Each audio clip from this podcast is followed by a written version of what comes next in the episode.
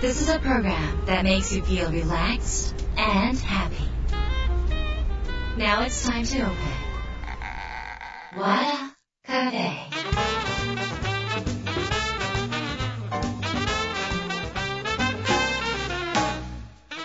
和田カフェのオーナー和田博美です。やる気満々の人もちょっと明日が憂鬱な人も明日笑っていけるよ。今夜もワクワクお届けします。改めましてこんばんは和田博美です。えー、っと日が変わって1月21日。昨日は1月20日。大寒の日ということでね。あの本当に1年の中で最も寒い日と言われてるんですが、えっと、今年暖冬暖冬って言われてなんか富士山の雪が溶け始めてるぞみたいなね話があった中でまた寒いの来ましたねって感じなのかなっていうふに思ってます。あの、えっと、私は割とあの日々暖かく過ごしている方だしちょっとなんかこうあんまりズボラしてすぐタクシー乗っちゃったりとかも するしうちの犬もそうなんですけど寒いと出かけなかったりあと執筆とかしてる人って外に行かないじゃないですか。だから皆さんよりもぬくぬくと過ごしてるんだと思います。この収録だって室内ですからね。なのであの申し訳ないなって 思うんですがお外行かれる方首元とかねあの足元とか暖かくしていってください。よろしくお願いします。えー、っと今日はですね皆さんから届いたメールをご紹介します。和田博美の和田カフェどうぞ最後まで楽しんでてください。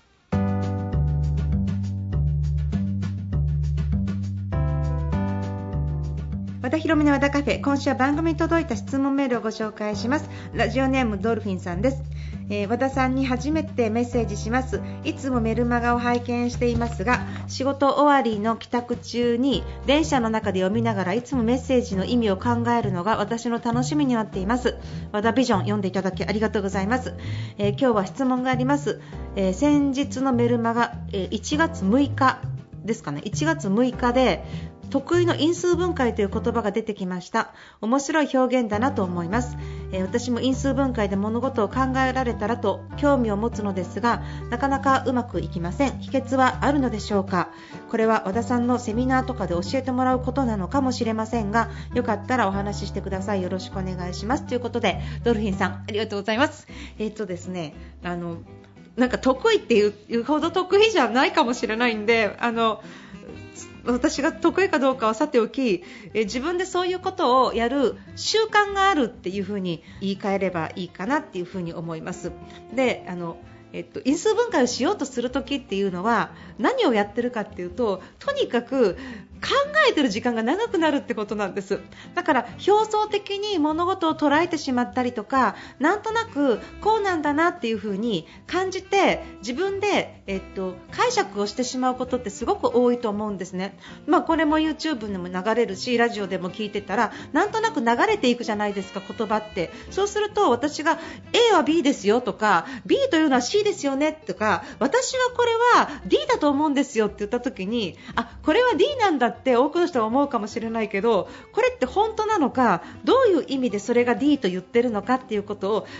えないで、うんと、答え合わせだけしてしまって深掘りしないと、うんと、浅いところにしか自分の言葉が、えー、残らないしあと自分の言葉が生まれない。私が今喋ってるのも私の意見なのでその、えっと、何を聞いても他人の意見なので自分の意見にするためには一回深く取り込まなきゃいけないだから、えっと、因数分解するっていうことは例えば自分が表面的にこうだなって思ってたことをそれをもうちょっと分解してみたらああ、こういうことだったんだって腑に落ちる感じっていうものをやっていきます。でその時に例えば自分が、えー、っと友達いないんだよねって友達が言ってた時に友達いないんだって思うのと友達って何だろうっていうのを友達を因数分解してみた時に例えばよく会う人が友達とか相談できる人が友達とかご飯食べに行く人が友達とかなんかそんな風にこう困った時に何か頼りになる人が友達とかその人が持っている定義と自分が持っている定義が因数分解していったら違うことあるじゃないですか。例えば好みの好きな人は誰ですか？とかって聞かれた時にあ優しい人です。とかね誠実な人です。ですとかね。とか言った時にあの優しい人って何だろうって因数分解すると例えばこれいろんな人に聞いてみたらなんか間違った時に厳しいことを言ってくれる人ですとかいや困った時に癒してくれる人ですとか一緒に時間を過ごしてくれる人ですとかアドバイスをくれる人とかいろんな風に優しいの定義もそれぞれ違ったりするので表面的に理解するんじゃなくって私はこれをどんな風に理解しているのかなって思うだから例えば優しい人にありなさいとかって言われた時に10人の人に言ったら10人の人は違う解釈をしている可能性っていうのがあるじゃないですか。でそれは自分の解釈はどういう解釈で受け止めたのかなって知っておくことによって勘違いしなかったりとか自分はこうだけど相手はどういう解釈でおっしゃってるのかなって考えることがこう表面的なところから少し深掘りした部分に到達できる。で深掘りした部分に到達できた時に自分の言葉が生まれて自分の言葉が生まれることが人を動かしたり説得力を増す喋り方につながっていくのではないだろうかと。なので、えーとまあ、言葉っていうものを、まあ、定義づけを考えていくっていうことが大事なのかなっていうふうに私は思うようにしています。でその意味で例えば誰かから相談を受けたりとかお客様から相談を受けた時に私はこういうことで悩んでますとかこういうことが苦しいんですってこう言われた時にその人がそれに苦しいのか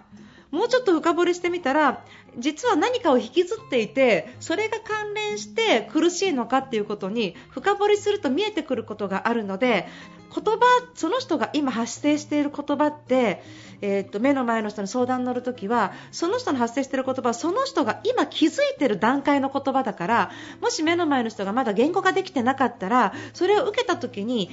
これを深掘りしてみたらでもこういうことじゃないのかなとか本当はこういうところが引っかかっているからこういう風になったんじゃないのかなっていうことに、まあ、気づいていったりするのかなっていう感じで思ってます。なので最初はあのその言葉の定義みたいなものをちょっと深掘りしてみたりすると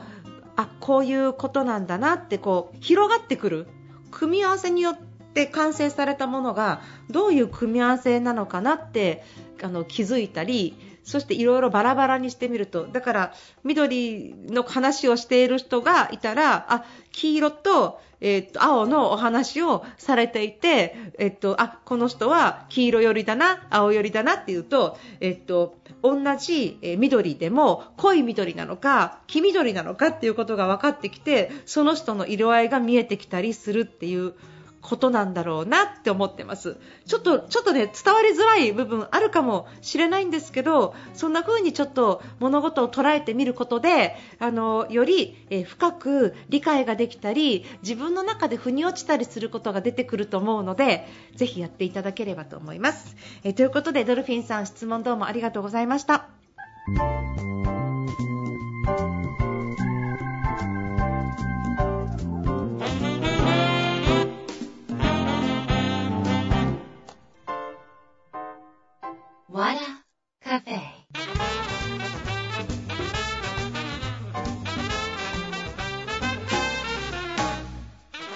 ひろみの和田カフェいかがでしたか？ここでお知らせです。舞台劇宝物私の小説宝物先日やっと12すり決まりまして増刷になりました。えー、とこちら3月16日から19日の間ですね全5公演開催いたします、えー、こちら中野の小さな、え劇場を借りて、えー、私もちょっと朗読で参加しますが他素晴らしい役者さんが、えー、と演じてくださいます、えー、とこちらの方和田ひろのウェブサイトから、え申し込みができるリンクがありますのでぜひそちらの方から申し込みいただければと思いますなかなか舞台を見る経験ってないかもしれませんが、あのー、そういう違うジャンルのことから学んでみるとかそういうところから心を動かしてみるってすごくすごく大事なんですね。そういう文脈から理解するっていうこととかもすごく大事でそして宝物を読んでくださった方はあの物語がどんな風な脚本になるのかっていうのもちょっと見ものじゃないですか。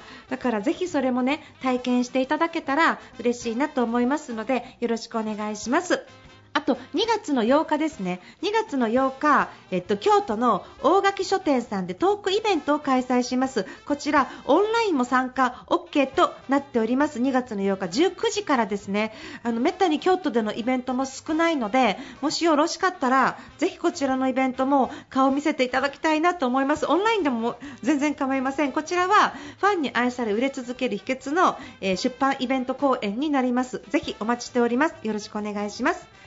えー、和田博美の和田カフェ今夜はこの辺りで閉店です。皆さんにとって来週も素敵な1週間になりますように。お相手は和田博美でした。